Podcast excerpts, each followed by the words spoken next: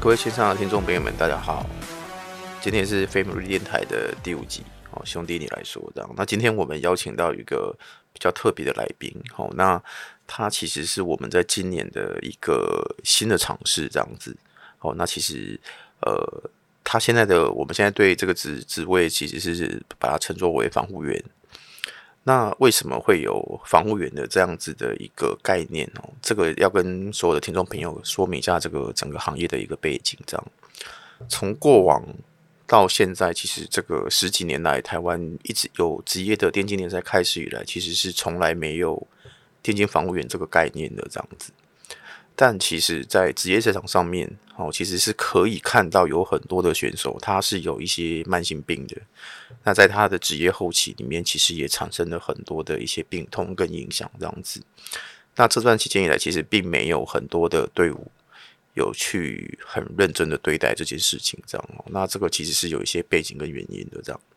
那今天邀今天邀请到我们飞姆利的第一位全职的防护员邱哥。来跟大家自我介绍一下。嘿，大家好，我是那个中信飞姆利的水队防护员。嘿，对。那今天呢，我们我们在开始之前呢，我们先请邱哥介绍一下他自己的过往经历。因为当时我看他履历的时候，我自己是有点吓一跳的这样子。我们会不会找的太高级了一点？对，我们先先请邱哥先介绍一下他在乐天跟中华队的经历这样子。呃，我是算从二零一一年开始，然后就是加入中职的部分，然后那时候是从蓝牛，然后老米狗一直到乐天这样子的情况。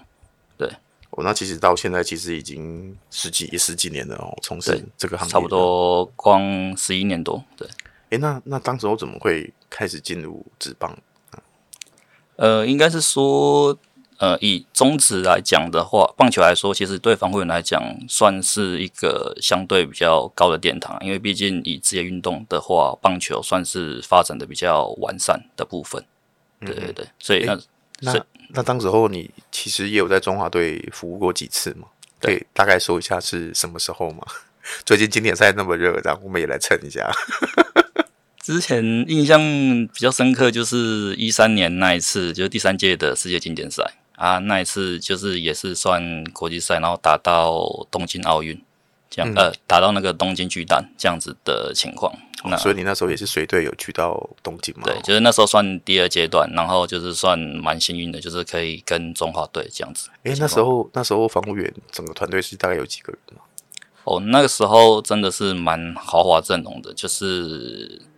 诶、欸，应该算一算有。七八位，如果加上个人的话，这样子的情况。嗯，哎、欸，像像这一次啊，这一次其实呃，二零二三年这次的中华队的防首席防护员好像就是我们兄弟的防护组长，这样子，聪哥嘛。是，对。那你你你有跟他聊一下他最近就是那一阵子工作的状态吗？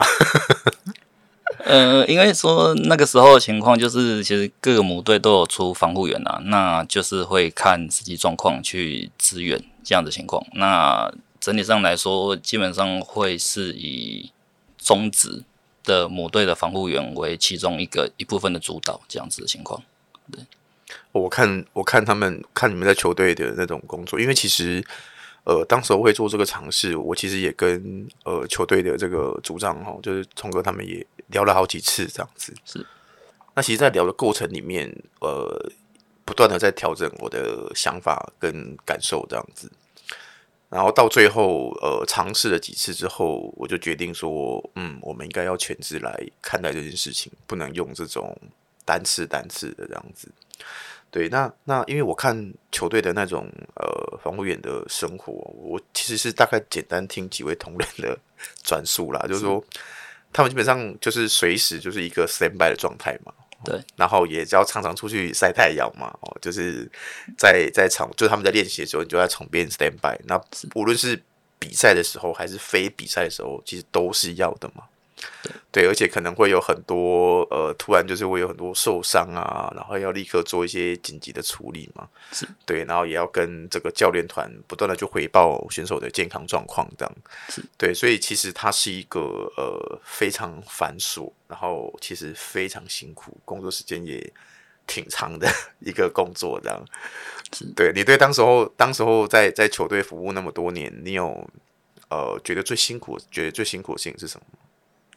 呃，其实应该说那时候要进来之前，就算是有先做一点心理准备了。就是水队的情况，其实顾名思义就跟着球队走嘛。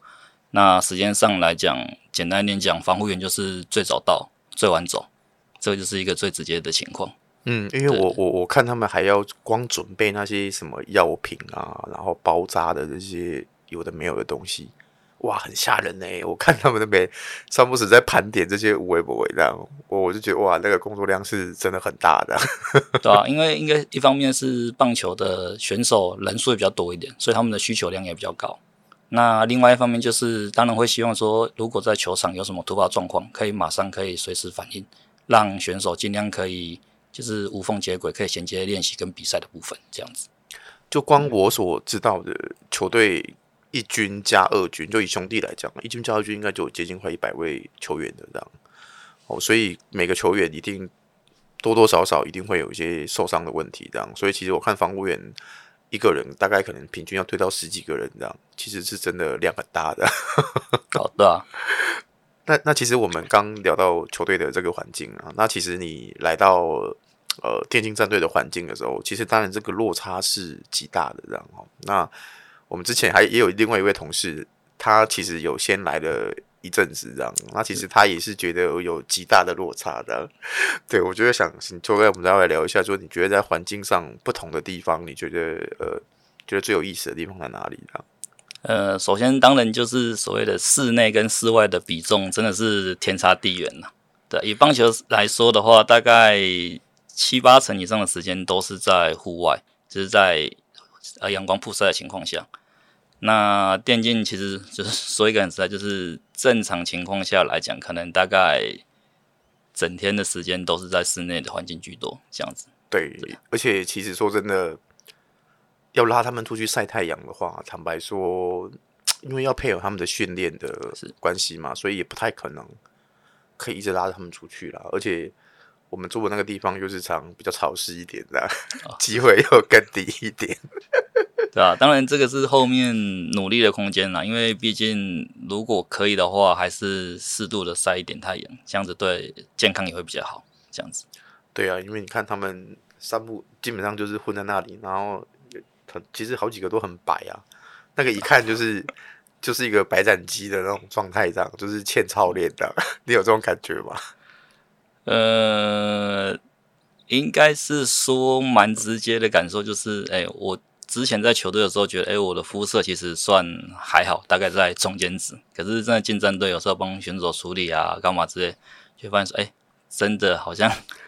呃 肤色是有所谓的色差这样子的情况。对，都没有没有接受到紫外线的照射的。对啊，相对之下比较少。对啊，那其实，在环境上吼，它跟呃球队其实有非常大的落差的这样。那其实一方，然后再来就是说，在这个呃这个职业上面，其实会遇到的情况，其实也是完全不一样的嘛。就像我们刚提到的。呃，球队的选手他可能因为在打球的时候，maybe 触身球也好啊，还是被什么东西刮到啊，还是跑累、滑累等等的，会有各式各样会产生立即性的损伤嘛。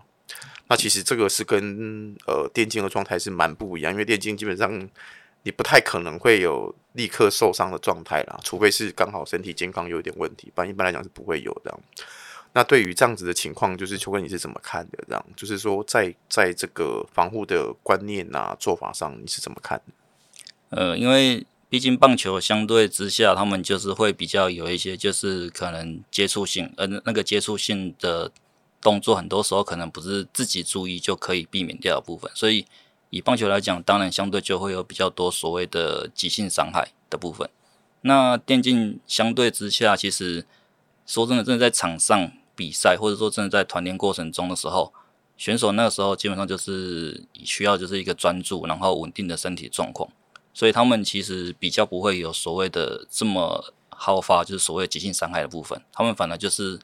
可能会有一些就是身体的一些状况的维持，跟比较我们就讲比较偏文明病慢性伤害的这个需求需要去防护这样子。对，那因为这个也要先跟观众稍微介绍下这个背景啊，就是说，呃，因为我我觉得这个在训练时间上，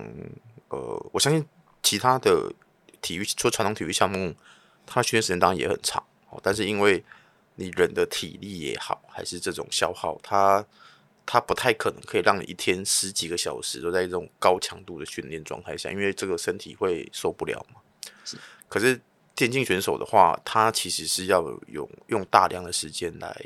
来来练习，然后然后让这一些东西是变成他的肌肉记忆这样子，那就变成说，其实他的训练时间，我相信啊，我相信应该是比大部分的传统体育的球员的时间要更长的，对，因为他们一整天再加上自己的自主训练，可能是会到十几个小时，基本上我觉得除了除了吃饭睡觉以外，应该都是在 训练这样子。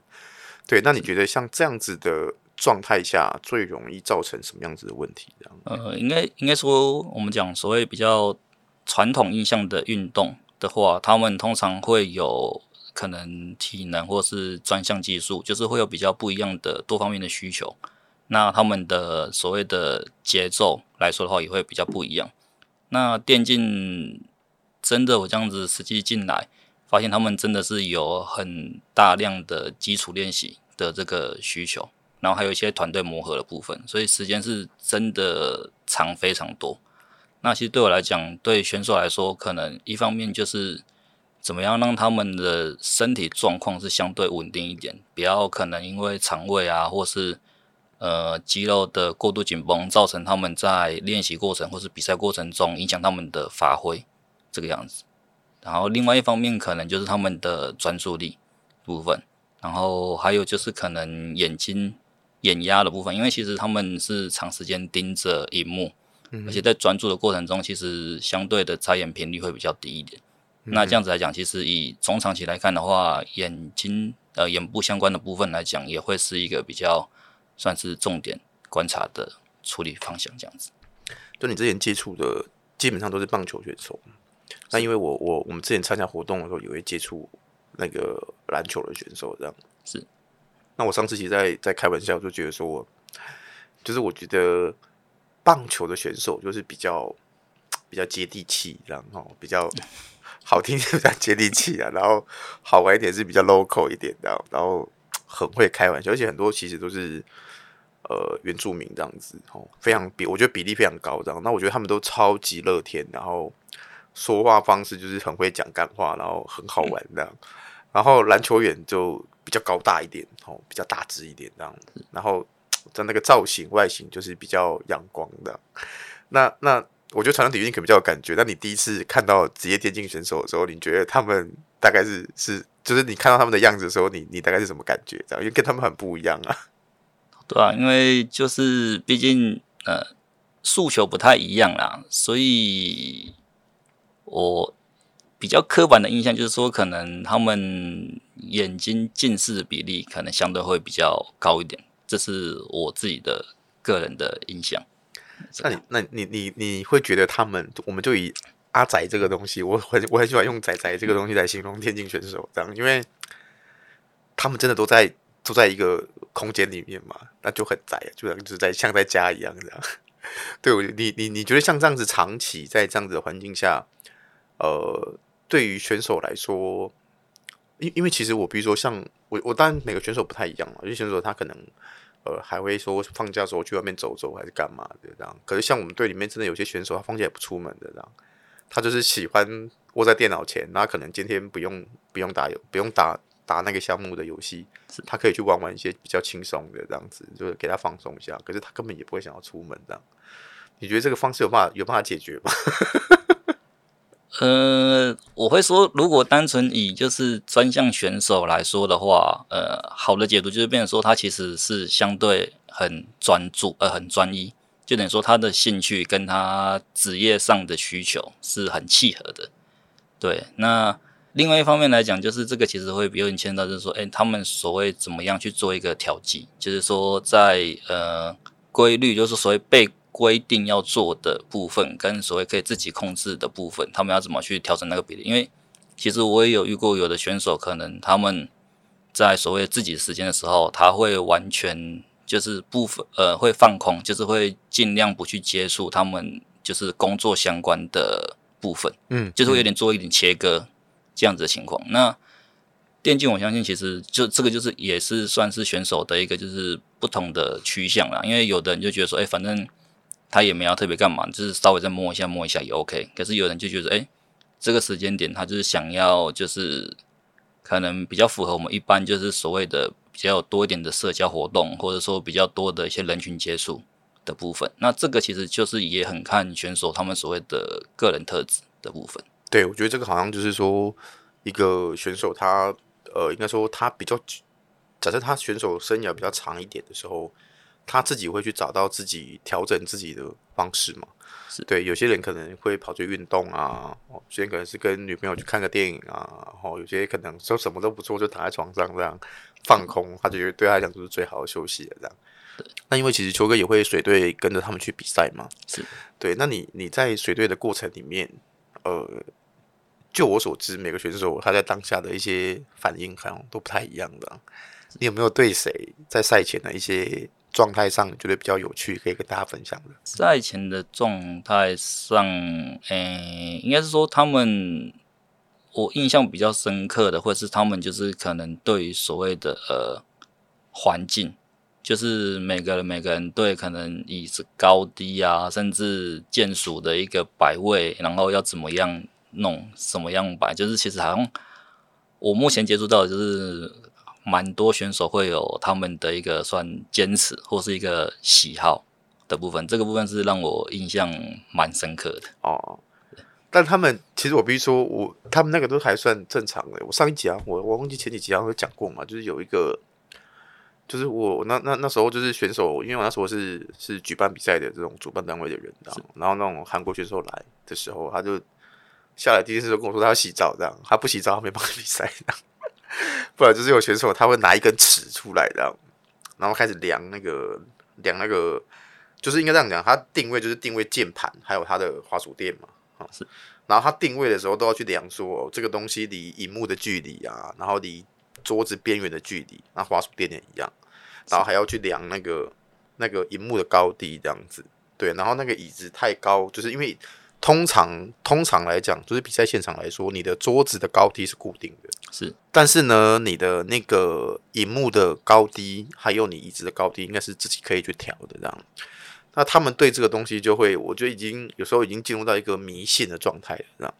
就是他只要有 say 好，他都觉得哦，今天很舒服，今天会赢。然后在在在比赛的时候，可能他的状态啊，还有他的反应啊，就会更好。我还听过更玄的，就是。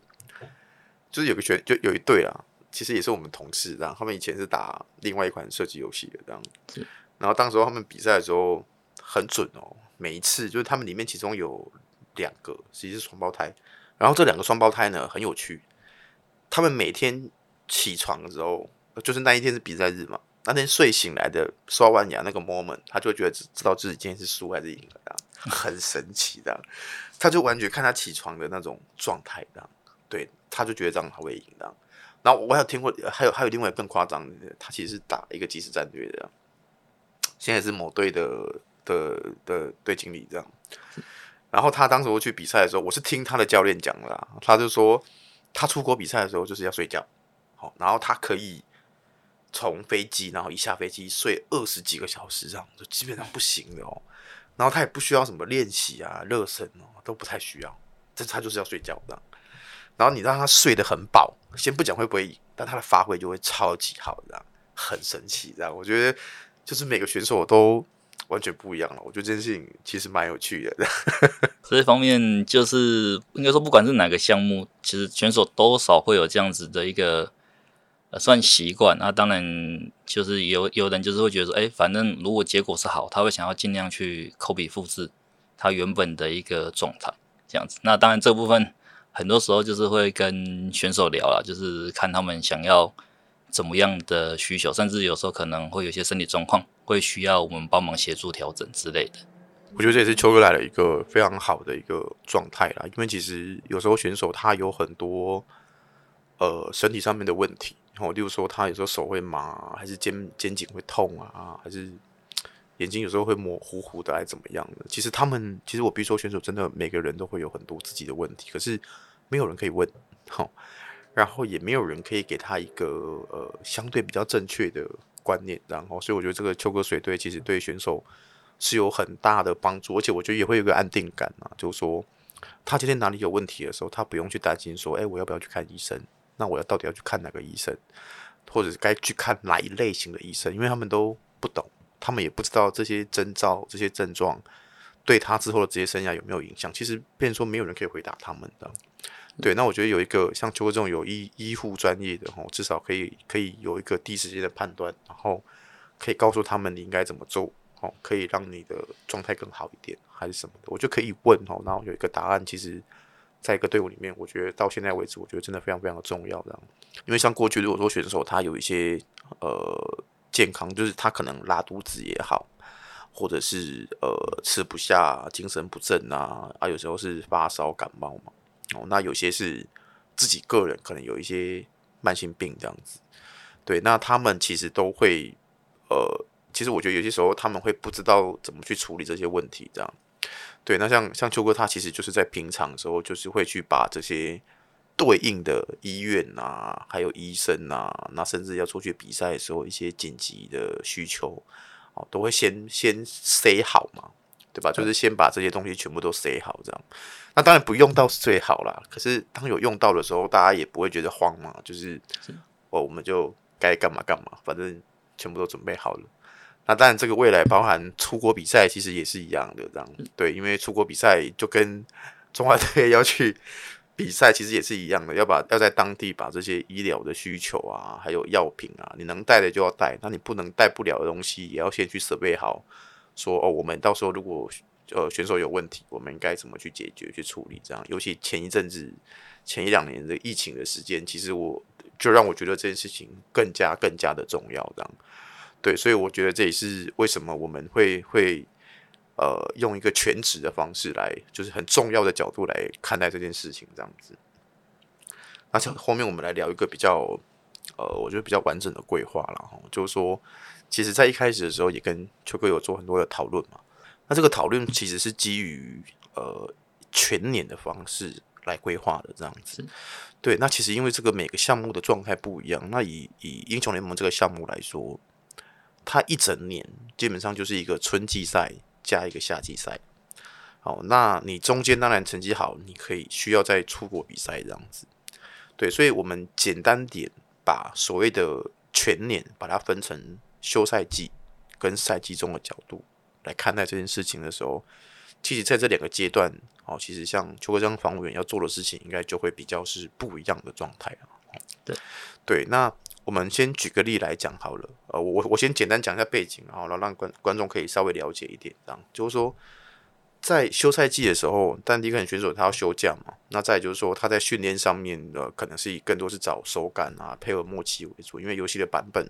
那个毕竟还不是比赛的版本这样子。对，那在这段期间，其实选手的时间算是比较弹性，哦，所以其实是可以对他做。比较多严格的训练这样子，对，但这个事情我们现在还没开始，因为其实我们今年也是刚试验嘛。那现在目前是季后赛的第二周哦，我们还没有结束，我们春季赛旅程还没有结束这样。对，那到时候真的结束的时候，可能在这个休赛季的一些对选手的呃，无论是体能啊、心有氧啊等等，这个应该是后面会我我们会去做规划来，就是强度会比较高一点这样。那另外一个就是说，在赛季中的时候，我们大大概是做些什么这样哈？因为因为在赛季中的时候，就像我们刚提到的，选手他一个礼拜其实可能只休假一天，有些时候可可能甚至没有休假。对，那在这样子的状态底下，其实是不太能给选手太高压的这种这种训练方式，因为可能会影响到他们在赛场上面的表现，而且也因为他们都是处于这种白斩鸡的状态，所以那个。那个强度的调整哦，其实不断的在刷新我们防护员的三观的，所以，所以这这里这里其实想跟想跟秋哥询问一下，然后就是说，以目前赛季中的状态，你大概一我们以每一天来讲哈，就是每一天你的时间上面，你大概是会对他们分别做什么事情？从他们中午起床一直到整个晚上训练结束，好，在这这一整天的时间里面，你大概是。大概是怎么去去做些什么事情，跟大家分享一下的。呃，是因为毕竟现在赛季中，特别是季后赛的情况，就是当然还是以让他们呃所谓的调整或是维持比赛手感为最优先的情况。那目前的规划就是会比较是呃规律一点，就是可能他们起床之后会先带他们做一些动态的活动，或者说可能一些简单的伸展的部分，这个会是在。每天就是在团练开始之前就会做这个动作。那其实一方面也是让他们可以的话，就他们就是身体整个醒过来，让身体有一个醒过来的一个时间。那另外一方面也是可以希望他们的就是所谓的呃联动，就是脑就是手眼协调的部分。这部分来讲的话，可以的话可能会给他们一点点适度的刺激，让他们就是可以在尽快在练习过程中比较不会哦有所谓就是哦。身体还没醒，或者说，哎，只可能就是想的，身体跟想的会有点连接不上，这个会是目前的一个比较重点的部分。那练习团练过程中的部分来讲的话，目前现阶段会比较多的是就是观察，就是观察可能各个选手他们在练习过程中的一些算是习惯动作也好，或是说一些可能是他们坐姿的一些状况，然后就是再去再进一步的算。做资料库的收集，累积他们的一个状况，然后可能就在团练下午团练，呃，就是用餐时间的时候，可能会稍微跟他们就是聊一下，确认一下，哎，他们身体状况有没有什么需要调整的。那正常情况会是在团练晚上团练结束之后，会是治疗时间。那治疗部分来讲的话，因为有的选手他们可能是已经有一些就是老毛病旧伤，可能像腕隧道症候群啊。那当然，最常见的可能大概普遍，他们肩颈都是处于一个比较紧绷的状况。啊啊，对对对。以现在情况下来讲的话，不大部分不会到每天处理，可是就变成说可能会看他们的状况，然后会就是把时间拉开，间隔拉开来，因为某种程度上，他们其实传练结束，他们会有所谓的就是个人练习的时间。那治疗部分来讲的话，其实。以我的角度，我当然会说，我需要帮选手做治疗，帮他们做身体的一些状况排除。可是，一方面可以的话，其实我也会希望选手相对可以早一点点休息。但对他们来讲，作息的调整，这个会是一个比较长远的课题啊。对，对，这个其实有一点，其实这个有点尴尬了。这个，这个，我觉得也要跟听众稍微分享一下，就是说。不是我们不愿意让选手有一个这种哦，可能就是固定几点就睡觉还是什么？其实不是我们不这么做，而是因为说，呃，因为这个游戏的练习，它其实是在线上嘛，就是说你去去那个可能 maybe 是国外的伺服器哦，那你你在那边练习，那它有点像是一个业界不成文规定的一个状态啦，就是说所有的选手他们都是从中午过后，然后可能一直到隔天的凌晨。啊，maybe 甚至已经早上四五点了这段期间，是所有比较一线、比较厉害的玩家，他们都是在这个时间练习的。那如果说我们让他他七八点醒来，那其实他这时候去练习的时候是没有比较厉害的对手的，他等于说那个练习的品质就会降低，他等于是没练到东西这样。对，那那这个其实会很。呃，它其实是一个，我们只能折中找一个方式去解决啦，没有办法说哦、呃，硬是去改变这个东西，这样，因为这个变成说大家要一起改嘛。哦，你说如果今天说我的队伍大家都是八点起床，对吧？那我觉得这个没问题啊。可是，嗯、可是他就是很现实的，别人天分比你高，对吧？然后他天分比你比你强，然后练的又比你刻苦，那你怎么赢他呢？就没有办法赢他。所以，所以就变成说，我觉得练习量是一个。呃，队伍能掌握的，选手能掌握的，那大家一定是会，呃，在拼尽全力的状态下，一定就是会练习时间会拉得很长，这样。你练练多练少，接下来就是要去注意练的有没有品质嘛。那那这个其实都是要时间去堆砌出来的，这样。哎呀，秋哥跟我们分享一下，你你在呃前面，其实我们一开始就说嘛，要先让身体醒过来嘛。是。那我也听说了很多小故事，这样。你觉得谁最不耐操？你要不要先八卦一下？这样。呃。不，应该是说每个每个人状况不太一样啦。那有的是可能肌肉相对比较更紧绷一点。那有的就是我们讲，可能真的就是协调性比较没这么好啊的情况。对对对，谁？呃，动态来说的话，四姐然后有些状况，她可能时候会比较需要多一到两次的一个尝试。会才会比较好上手这样子的情况。对，我可以这样理解嘛，就是说他手脚比较长嘛，因为视野蛮高的。对，所以你你跟他讲一些姿势，就是伸展的姿势的时候，他会不知道那个姿势该怎么做，是这个意思吗？呃，应该说比较偏静态局部的伸展，它其实是 OK 跟得上。可是有些时候是比较我们讲就是比较多关节联动的一些活动，或是一些算是。呃，就是算是肌呃神经肌肉的一些诱发的这种的训练上来说的话，它就会比较没有办法马上进入状况啊，对对对，对嘛，所以其实应该这样说嘛，就是他们就是拿滑鼠很厉害啦，对吧？要他做点什么动作啊，其实也是不太行嘛。对这个部分就真的呃，单纯可能就真的我们在讲就是比较偏。掌呃手掌手指的一些微控啊，甚至我们讲有时候戏称俗称的手术，我相信对选手来讲，可能这正是他们的吃饭工具，就是基本上不太可能会正常人应该拼不太赢这一块。嗯嗯。可是毕竟我现在的情况下，很多时候会是比较就是希望让他们可以除了他们练习以外，就是让他们的所谓的协调性可以再更好一点，因为这一方面的改善或促进来讲的话，其实。某种程度上也可以让他们的所谓的神经肌肉的连接会有更正向的帮助，这样子。啊哈，对。诶，那像那像那像他们啊，就是我觉得以你的角度来看，你觉得说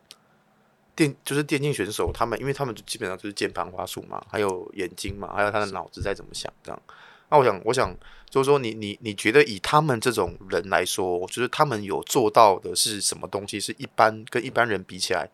他们就是。比较厉害的，你觉得那个那个应该怎么去描述它会比较精准？呃，我觉得他们其实相对呃，所谓就是就是在呃平均水准以上的部分，我第一个会比较肯定是他们的专注力。嗯，对，因为毕竟游戏正常情况下来讲，不管是练习或是赛会赛事，一场正常大概快再快也是二十分钟，慢的话大概可能甚至靠近一个小时一场都是有可能的。那有时候会因为赛制上的关系，可能甚至会到波三或连续三场，或是三战两胜，或是五战三胜的这样的情况。那这其实会对他们的专注力会是一个蛮大的一个消耗。嗯，对对对，嗯、这部分其实会他们，我会对他们给一些很正向的肯定。嗯，对，这、就是他们就是很厉害的。地方，因为因为其实大家有看有听那些选手的麦 check，一定会听到有些选手他会去扣说专注专注专注这样，是。因为其实那个就是有些时候你稍微晃神，可能就被翻盘了这样，就是可能你稍微一个一个恍惚，然后你做了一个呃，就是你不够专注了，你可能比较太放松了这样，然后被对方找到一个机会，你可能这个比赛又就又被翻盘了，就结束了这样，对，所以其实选手他在比赛的当下有点像是说。他从开始 BP，或者说他坐在那个位置上开始的时候，然后一进入游戏，他整个精神状态啊，然后他就是要非常的 focus 在眼前这样，而且是不能停下来的。对，因为在游戏结束前都不能停下来。所以有些时候，当他可能一回合打的，呃，就像你刚刚说的，快一点的话二十几分，好，那平均可能大概就是三十分钟左右这样，那长一点四五十分钟也是有。那打到那个时候，其实已经是比拼的是大家的，就像你刚刚讲的专注力，好，他只有维一直维持在这个高专注力下面，他才可以维持他那个竞争力这样。因为说打到后面，呃，像我举个例，像去年哈，去年我们都在决赛的时候，呃，像去年春季赛，我们就打到 BO 打满的，打好打满的，是可以很明显的可以看到，就是说，我觉得应该说不是只有台湾的，而是说所有的。呃，队伍都一样，全世界赛区都一样。你可以看到打到第四场和第五场的时候，哦，队里面有一些可能稍微年纪大一点的，你就会发现他的表现跟他一开始是会有一点下滑，这样就是那个专注力会降低这样子。对，那我觉得这个其实就是，呃，有些时候大家可能会觉得很难想象，就是说，要打这个打这个哪需要体力啊，哪需要耐力啊？但我觉得完全不是，真的需要。对，因为因为因为那个那个时候其实是，如果你平常没有去做一些训练的话，你在在在遇到那样子情况的时候，你可能打完的时候整个其实我们都有看过选手打完的那个状态，他有时候是真的是精疲力尽的这样子。对，尤其是去年我看到，因为去年我们的阵容也是算是比较常青的这样。我看他们打到第四场、第五场的时候，那个脸已经快快挂了，你知道？然后觉得可能选手自己没有感觉，可是那个那个表情啊，那个神色其实是可以感受得出来，这样就是哇，他们很累啊，因为就是专注啦，特别是有时候像这种就是不是一场决胜负，可能三盘或是五盘的情况下来讲，可能一个比赛告一个段落的时候，有时候精神上稍微松懈的时候。身体的一些疲劳感其实会一口气也累积上来，嗯嗯，对这个部分来讲的话，就是会是蛮常见，所以呃，因为赛制上嘛，你说要不要达到波三波五，这个其实就是不一定的情况，嗯，所以以我的角色来说的话，其实某种程度上就是希望可以让选手他们所谓的基础体能或者身体状况可以有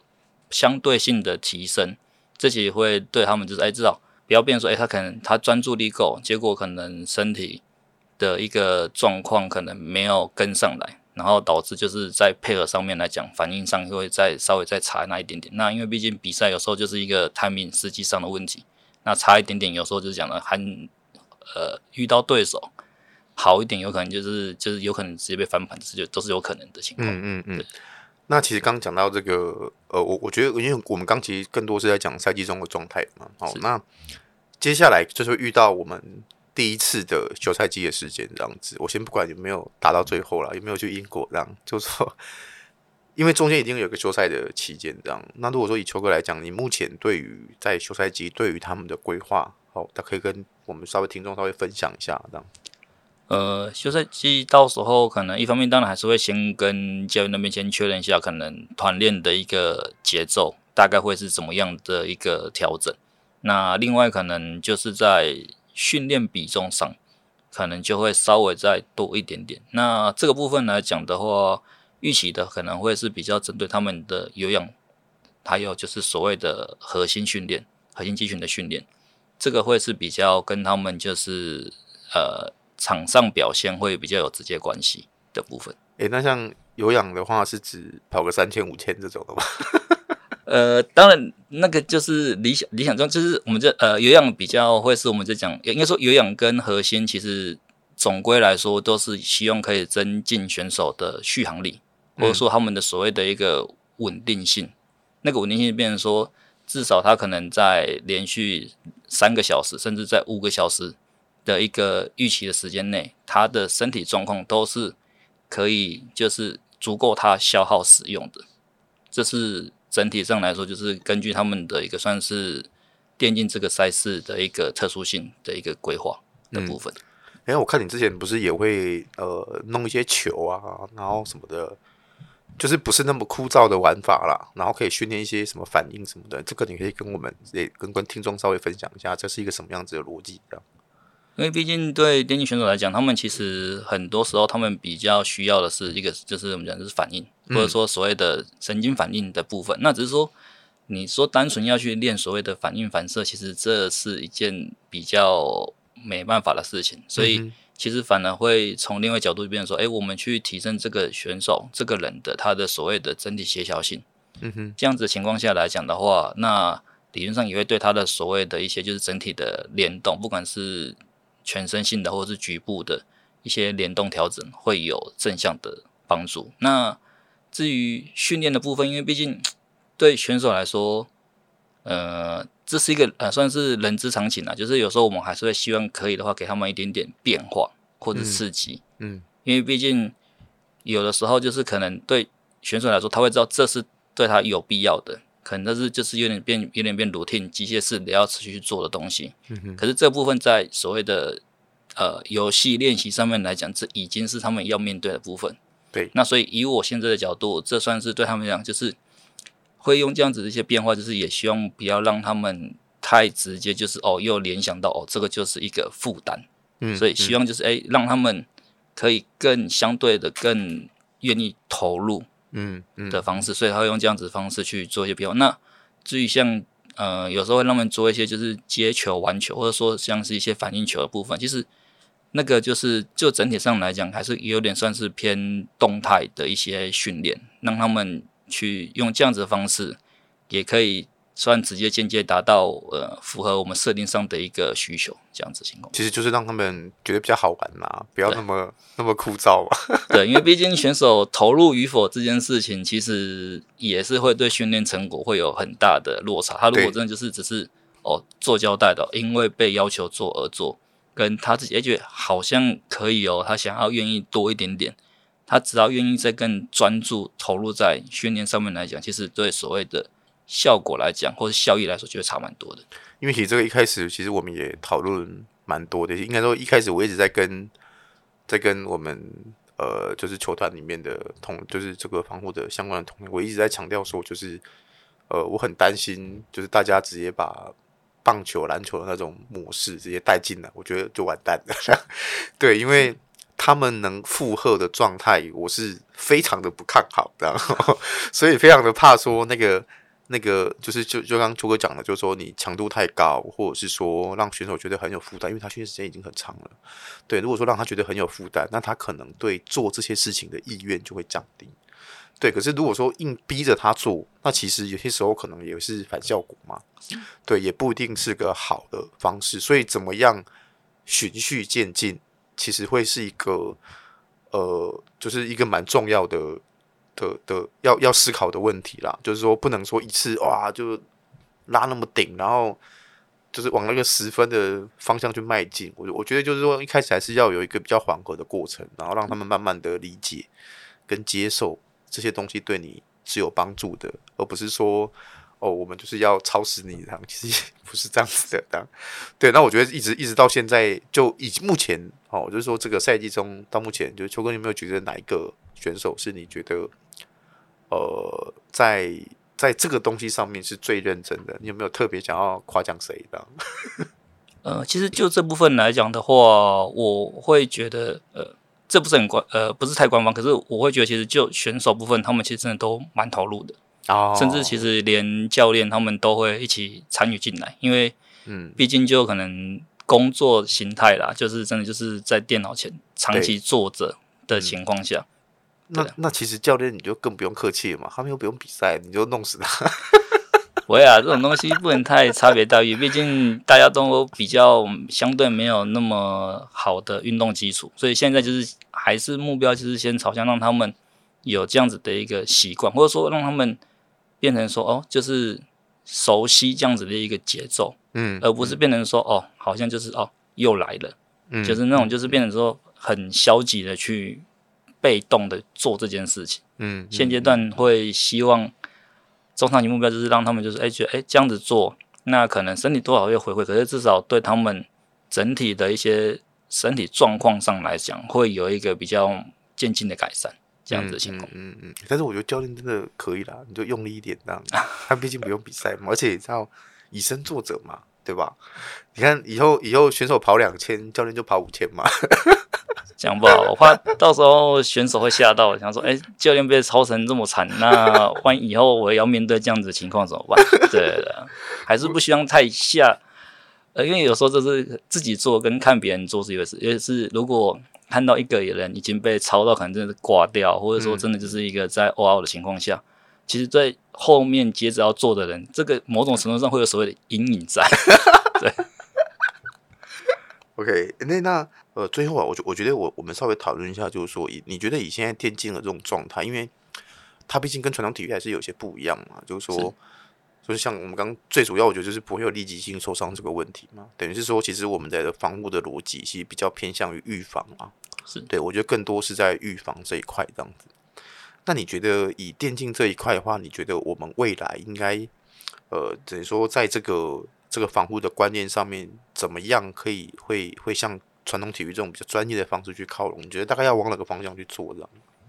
因为其实就电竞，我目前就是观察到情况，其实不管是国内外，就是对选手的一个算是基基本的身体身体状况要求，其实也慢慢慢慢慢慢有被提出来。嗯、因为毕竟就是。可能哦，选手现役或者是可能刚刚退役完之后，可能就是身体就会有一些状况。那当然可能因为选手知名度高与否这个东西，呃资讯会相对曝光度会有差。不过对电竞选手目前现在来讲的话，大方向的话还是会是以他们的有氧状呃有氧能力，嗯，还有就是核心，就是核心肌群的一个稳定。那因为毕竟他们是久坐，虽然说现在都会有一些所谓的就是人体工学椅，或者是会有一些靠垫什么之类的一些辅助，嗯，可是讲到最根本的，就是说你如果身体你的肌肉状况呃不够稳定的情况下，你 hold 不住，那你就容易会有代偿，就是可能会有翘脚啊，可能或者身体歪一边或怎么样情况下，那其实这个人体会是一个很快去找到一个动态平衡，那你在一个相对比较。错误或者比较代偿的情况下来讲的话，就是短时或长期下，其实就会对身体造成额外的一些负担。那你这个负担产生的，你说后续要再来修正，那还不如其实从一开始，在让他们养成这些所谓的习惯的时候，就是尽量让他们可以去做一个提早的一个预防性的修正，这样子。嗯，对。所以等于说，我们稍微总结一下最最重要的区块，一个是。呃，他们平常的这种坐姿嘛，是对，然后再是他们的眼睛，好，再是他们这个手腕啊，还有肩颈的舒缓嘛，是。呃，我们也有聊到，就是说，呃，未来是不是要添购一些设备，可以让选手在这一块上面的效果可以更好？像这个东西，可以跟大家分享一下嘛？就是说对，对选手来说，其实可以增添一些什么样子的辅助设备，可以。更有效的去去把握这个时间，这样子。呃，就这部分来讲的话，其实呃，一方面就是可能给他们准备一个所谓的就是动态生产区，让他们可以可以想到就可以去那边做一些活动或深圳来讲，这个蛮关键的。嗯哼。那眼睛的部分来讲的话，就是现在会配合做一些就是眼球的一些活动的一些转动。还有就是可能再配合就是叶黄素，那那理想值可能就是配合饮食的部分，就是多方着手去降低他们这样子的一个负担的一个情况，嗯、这个会是目前比较在处理，就在是算在规划的方向这样子。嗯嗯啊，这边也稍微工商一下我们赞助商德佩斯哈，他提供了很多很多的叶黄素给我们的，最近已经收到了，现在已经开始让战队的成员开始有在。建议他们可以规律服用，这样子。没有，我就不要建议，我们就强制他服用。因为其实，其实我比如说像像我们队内像双子，我知道他他是一直有在吃一些保健食品的，这样子。对，他桌上就摆了一堆很多瓶瓶罐罐的，嗯、但不是每个人都有这样子的习惯啊。哎，我觉得一方面也是因为他们年轻嘛，就觉得自己很好，就觉得自己还好这样。但我觉得这个这个就是。一定要我一一定程度上，我觉得要强制他们去做这样子的保养，这样对，因为我觉得这个也是对选手来讲，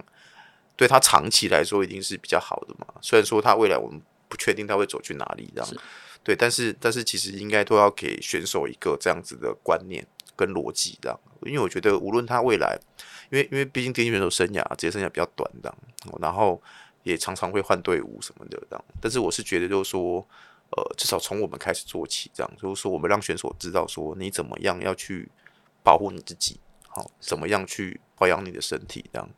对，那也许这个这个，你只要呃每天这样子，然后然后很很注重自己的这样子的状态的时候，那这个可以可以可以让他的表现更好，然后也可以延续他的选手的生涯，这样。对，那我觉得这些观念应该是，呃，我我当然是很希望，就是说我我们开了这个头。那就是希望呃，更多的队伍可以更重视这件事情，这样子，然后让更多的选手知道说你怎么样可以让自己的状态更好，可以让自己的生涯可以走得更远，这样子。对，我觉得这也是我们我们踏出这第一步哈，我们非常想要做到的事情，这样子。对啊，我觉得我们也不吝于分分享这些 know how 啦，